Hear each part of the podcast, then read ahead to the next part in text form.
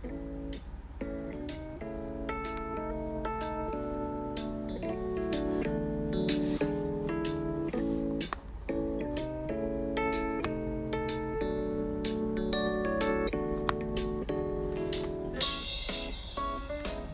guys, it's me Haruka. Welcome to my radio show.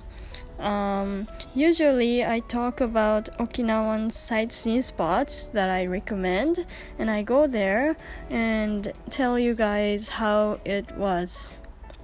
But because of the coronavirus, I can't go out, so I am stuck.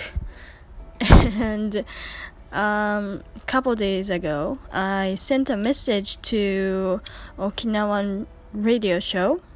Uh, it's real radio show about my radio show. Um, I sent a message like uh, I don't know what to do.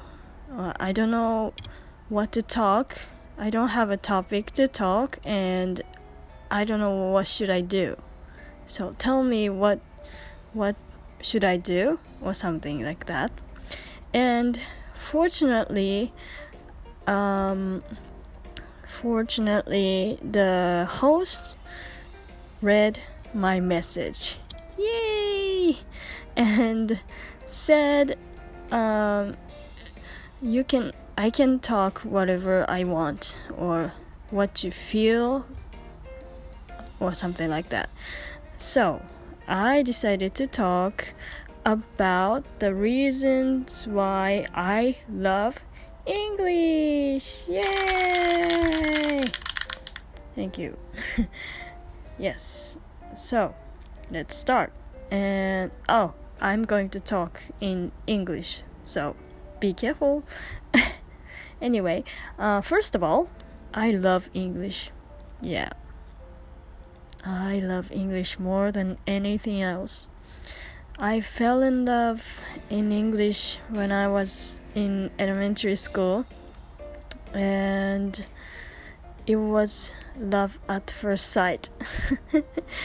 and I knew that I am going to love English as long as I live. Yeah. Um yeah. So recently I I think I'm keep thinking about why I love English. Why? Why I love English? And I still don't know, but I have a couple uh, ideas. But one reason is English it sounds like different from Japanese in a good way. Uh, like English sounds like wave for me, like uh, ocean wave.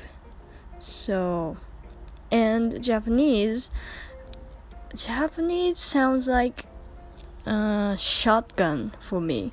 It sounds stupid, but yeah, like so for example, in English, I say I fell in love when I was in elementary school.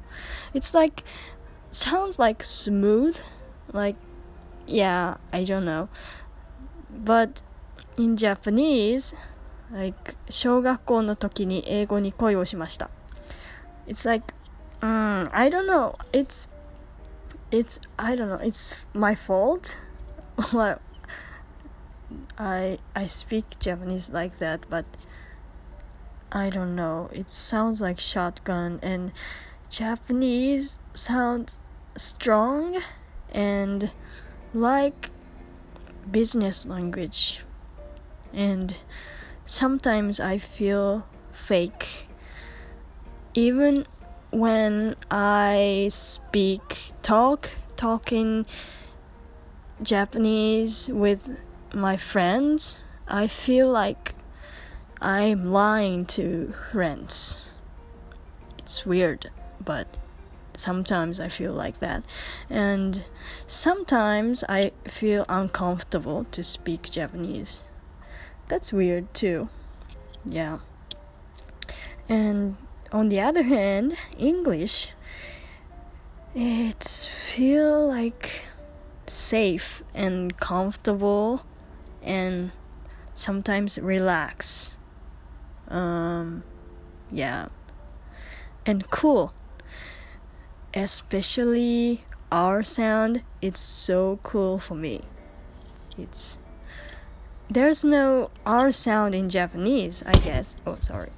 And yeah, that it's so cool.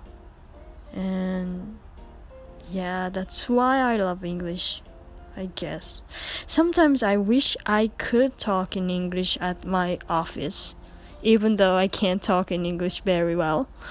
Um, yeah, I always listen to English songs, watch my favorite actors' interviews from YouTube, or or watch English drama. I when if I don't listen or watch English drama, I feel frustrating or struggle or even mad. Like, ah, why I I don't watch English drama today or something. So uh, I can't live without English. So yeah. Conclusion it's English is my lover for me right now. So I can't live without Yes, that's all. That is why I love English. It's weird, I know. I don't know why. But anyway, that's all for today. Thank you so much for listening. I hope you are safe out there. Um, please uh, leave some comments. I'm gonna read and send you back or something uh, if I can. Um, yeah, what do you think about English or my opinion? Yeah, please send message, send message, and yeah, that's all. Uh, thank you so much for listening. Uh, I will see you guys again soon. Bye.